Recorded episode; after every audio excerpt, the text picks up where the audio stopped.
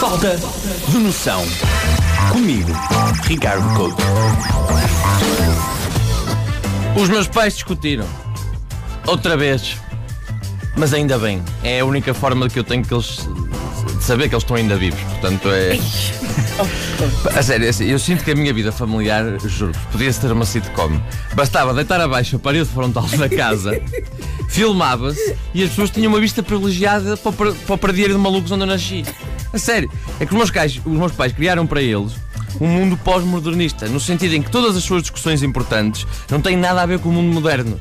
Os meus pais têm, atenção, discussões importantíssimas sobre mercearia. É sobre mercearia. Os meus pais têm grandes discussões. A última grande discussão lá em casa levou o meu pai a obrigar, e reparem o verbo que eu estou a utilizar, um verbo difícil, obrigar a mudar um comportamento. Pá, e quando eh, a minha mãe me disse que o meu pai lhe tinha feito um ultimato, eu fiquei em pânico, obviamente. Dizer, "Epá, há uma coisa grave está a passar. Então, o que é que estava a colocar em causa a estabilidade do casamento dos meus pais? O porto seguro mais importante da minha vida. Seria um sedutor externo a exibir à minha mãe aquilo que ela mais gosta? Vouchers de desconto? Ou seria que a minha mãe se tinha perdido para um vício imperdoável, tipo zumba ou hidroginástica? Não. O que estava a corroer os alicerces de toda a felicidade dos meus pais era um ambientador automático. É verdade. Um ambientador automático. Sim, senhora. Porquê? Porque a minha mãe, como qualquer mãe, quer a casa imaculada e a brilhar, que é para depois, muito cinicamente, quando tiver visitas, dizer: Ah, pá, está tudo desenrumado, nem ligues. Não, nem ligues isso.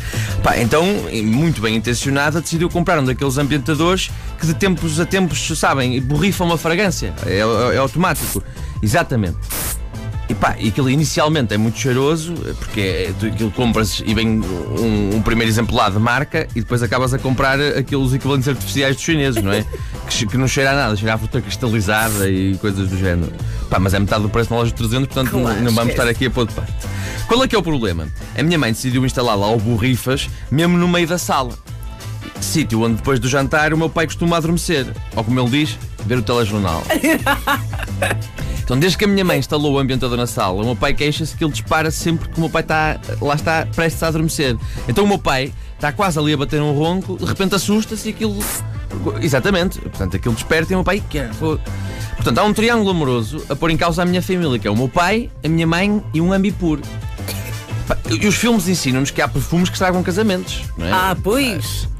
O meu, Como é é? o medo do meu pai não é, não é minha mãe cheirar o perfume de outro homem, é morrer de um ataque cardíaco causado por um borrifo desses. Podes fazer outra vez o barulho? Obrigado. Eu imagino o funeral do meu pai. É pá, Ricardo, lamento muito, pá, não, não, não, não estava à espera que isso acontecesse ao teu pai, pá. Não é fácil dizer estas coisas nestas alturas, mas digo-te, apesar do teu pai estar em decomposição, cheira muito bem a lavanda. Há discussões pertinentes sobre ambientadores, como por exemplo, por que razão é que os ambientadores de menta, de, aqueles de colocar no espelho do carro, são em forma de árvore quando a menta é uma planta?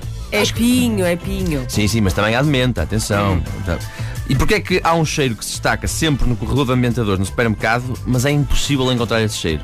É suposto uma pessoa ir lá e experimentar a gama inteira ou aquilo é a junção de todos os cheiros? É mais isso. Não. Pá, eu, eu- o certo é que o amor é como um ambientador, que é um cheiro intenso nos primeiros dias, com o tempo, nada cheira por já fazer parte de nós. Pá, e só um dia em que já nada borrifa, sentimos falta dele. Hã? Olha esta analogia bonita. Portanto, infelizmente eu sei a força maior que um dos meus pais. Raspadinhas.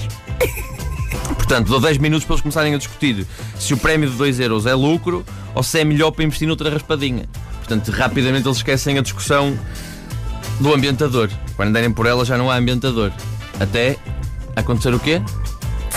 Exatamente. Porquê? Porque os meus pais são dotados de uma total ausência, para já de realidade, para já de falta de paciência também, mas de muita falta de noção. Falta de noção. Comigo, Ricardo Couto.